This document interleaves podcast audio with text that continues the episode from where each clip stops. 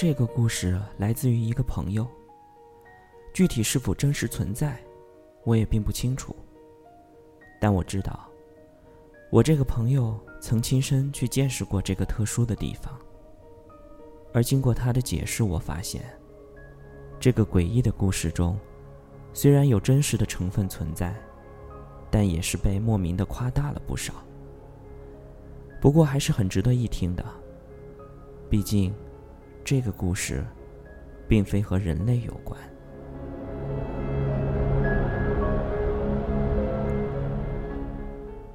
记得这是我和朋友小齐在公司上班的时候遇到的事情。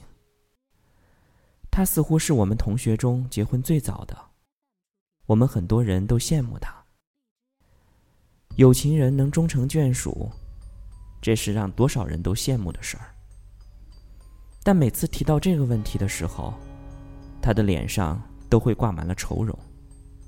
对此，我们也非常的疑惑，并且在他结婚后的这段时间，我们几乎从未看到过他们夫妻。曾同框出现过，具体的原因，他也不愿提及。但听他话里隐含的意思，我们也能大致琢磨出个大概。他媳妇儿虽然嫁给了他，但芳心未泯，仍然还在外面沾花惹草。不过这也是他自身造成的。为什么呢？因为他的工作实在太特殊了。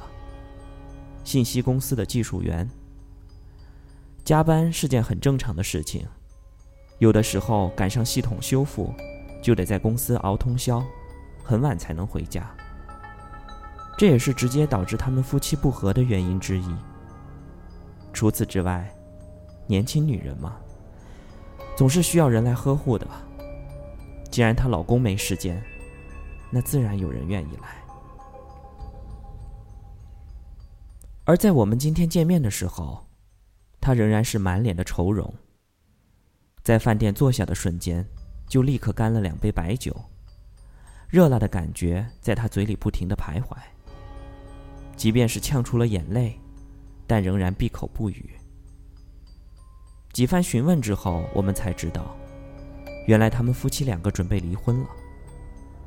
这的确让我感到非常的诧异，毕竟。他们将创造奇迹，成为我们这些同学中最早结婚，而且最早离婚的一对。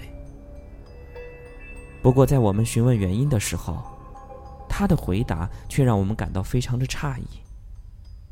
他说：“我老婆有外遇了，但我感觉没有那么简单。”记得那是在两个月前。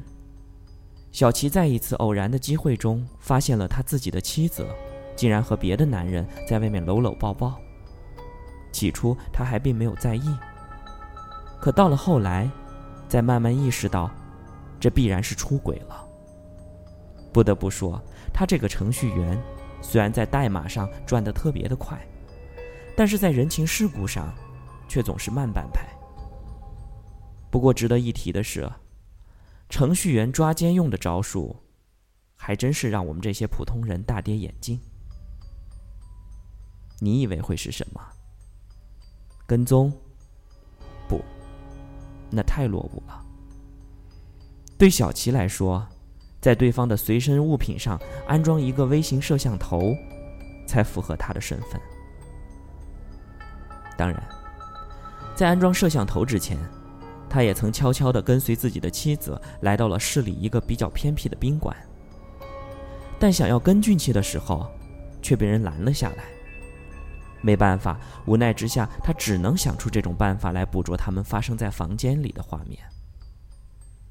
不过这段时间，公司内的程序赶上维护，小齐根本就没有时间去买摄像头，所以他的这个事情就慢慢的搁置了。直到两个星期后，他才成功设置好了一切，只等妻子和那个贱男人进了宾馆，随后所有的一切，都将成为指证妻子出轨的证据。听到了这里，我们几个人则轮流在小七的脑袋上拍了一下，并异口同声地说：“指证？你以为这是在法庭上？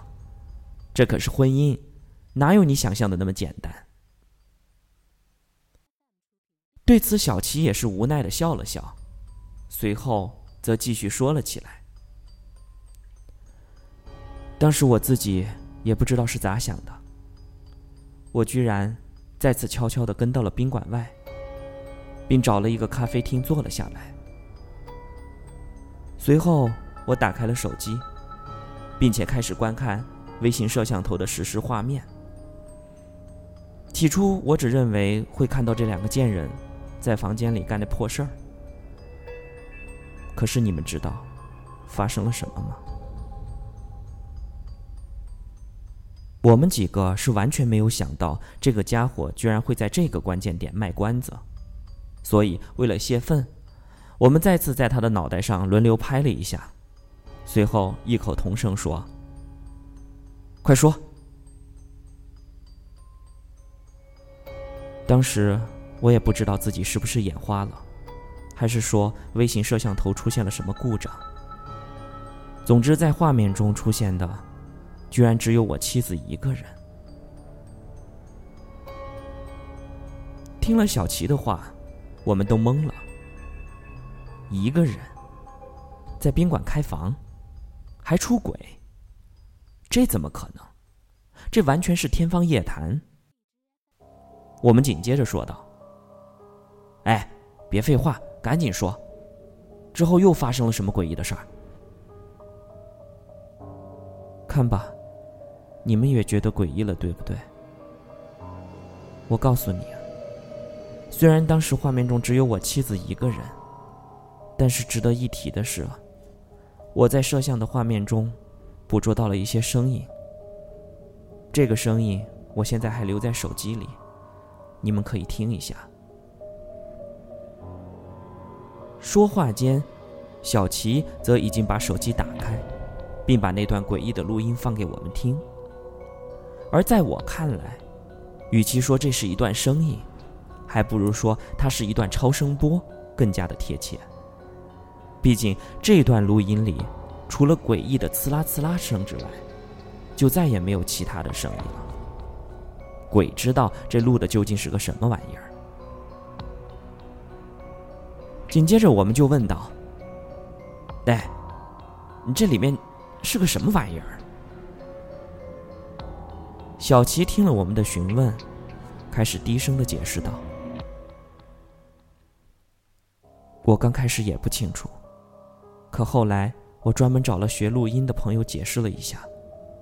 你们知道他说了啥？他说，这段声音。”恐怕不是来源于我们这个次元，应该是来自一种特别高等的生物。因为这种诡异的声波绝对不是人能发出的。起初，小齐也认为自己朋友说的这个话有些匪夷所思。这不是人类发出来的，还是所谓的高等生物？那会是什么？世界上的先进物种？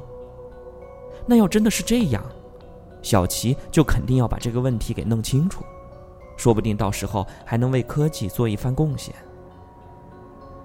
想到了这里，小齐的脑海思维则从简单的抓奸，升华成了更加复杂的层面。所以，为了确保自己接下来的画面不受到任何的干扰，小七则托人弄了一个更加精密的摄像头，并将它安装好。随后，小七再度回到那个咖啡馆坐好，等待妻子在房间内发生的一切。刚开始其实并没有什么诡异的画面，可是到了后来，小齐却透过摄像头，赫然看到，在房间内出现了异样的画面。起初，先是摄像头出现电流影响的画面。随后，在摄像画面逐渐恢复的瞬间，小齐则赫然看到，在妻子的面前，居然站着一个浑身漆黑的男人，而且这个男人就好像是诡异的虚影一样，在随着时间的流动而不断的闪烁。可眼前所发生的这些，似乎妻子都未曾看到。非但如此，这个浑身漆黑的男人还用一双鲜红如血的眼睛，盯了一眼藏在皮包上面的微型摄像头。小七能够百分之百的肯定，这个摄像头即便是肉眼也很难发现。可是对方却能够察觉。而紧随其后出现的，则是对方缓缓地张开了自己的大嘴，并将那粘连在黑色嘴唇上面的肉缓缓地撕开。那暗红色的血液，顷刻之间便从他的嘴里冒了出来。看到了这里，小琪才迟迟地发现，这个浑身漆黑的家伙根本就不是人，而他的嘴里不知道是因为什么原因。居然被线缝在了一起，而在他将嘴分离撕开之后，血液顺着他的嘴角流至了下巴的位置，最终滴落到了小琪妻子的脑袋上，就好像是淋浴一样，顷刻之间便将妻子的全身都染成了诡异的暗红色。可是即便如此，妻子却仍然无动于衷。原来还是那副沉醉的模样。不知道是因为什么缘故，似乎现在的妻子也发现了摄像头的存在，以至于他竟然也扭过头来，向皮包的方向望来。而这个画面，则彻底让小琪呆滞了，因为此时的妻子已经不是原来的那副模样。原本应该洁白的皮肤，竟然被一层诡异的青黑色所覆盖了。一双白皙的手现在已经被诡异的暗绿色填充。那指甲，在灯光的映照下发射出诡异的寒芒。一头乌黑的秀发，此时竟被血红色的颜色覆盖。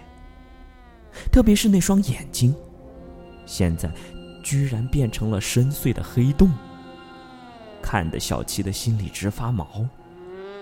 而紧接着，视频中的这两个人，却突然消失的无影无踪，就好像之前他们从未出现过一样。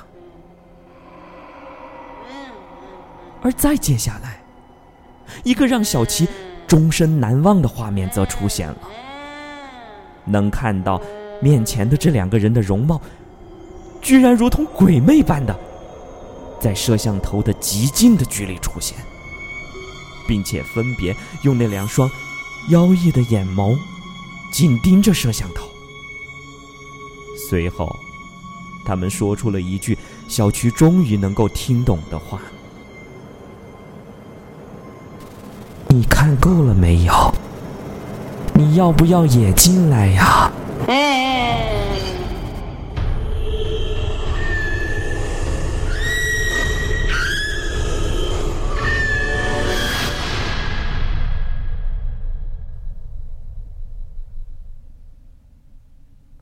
发生了这个事情之后，对于妻子提出的离婚，小齐也是立刻同意，没有任何的犹豫，而他。之后也曾把那段诡异的录像拿给朋友进行分析，得出的结论是，当时在画面中出现了特别强烈的电磁波影响，所以之后出现的画面，究竟是有人故意侵入，还是真实的录入，就不得而知了。